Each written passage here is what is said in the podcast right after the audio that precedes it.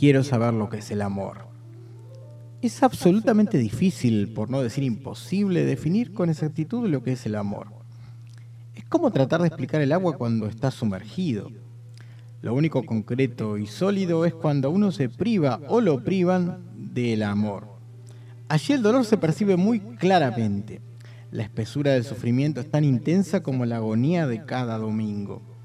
Es extraño que algo que puede ser tan doloroso amerite tantas canciones y poemas, hasta suicidios.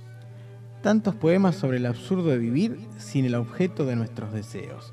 Obras maestras inspiradas por la falta de amor. Habría que ver si la felicidad inspira tanto arte sublime como el rechazo amoroso. Personalmente no creo que sea así, sino seguramente yo ya sería premio Nobel. Calamaro dice no se puede vivir del amor y yo le creo. Pero ¿se puede viajar toda una vida sin compañía? Incluso siendo muy mala compañía.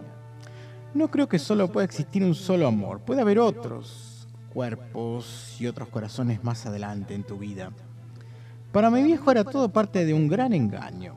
Las reglas no escritas de un contrato tramposo con el universo. Pensaba que era inútil perseguir amores de novela. Era solo una especie de zanahoria vital una engaña pichanga del Dios en el cual él no creía.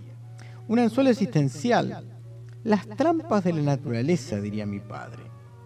Eso era muy propio del viejo Júpiter.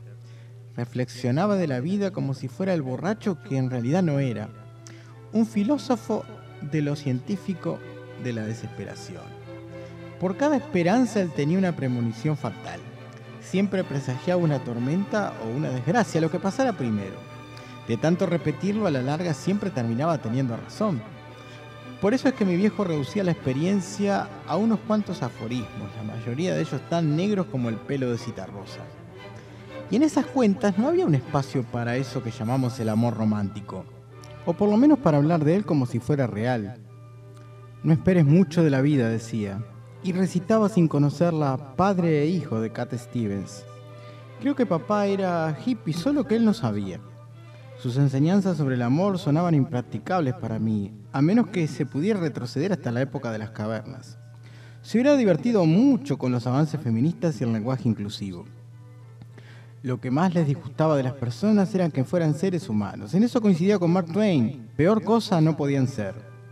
Lo recuerdo de mañana temprano cuando volví a casa con una cruz. ¿Se acuerdan aquella que era como una fanta? Todos juntos en la cama grande, mamá, papá, Júpiter, nosotros y algún perro de turno.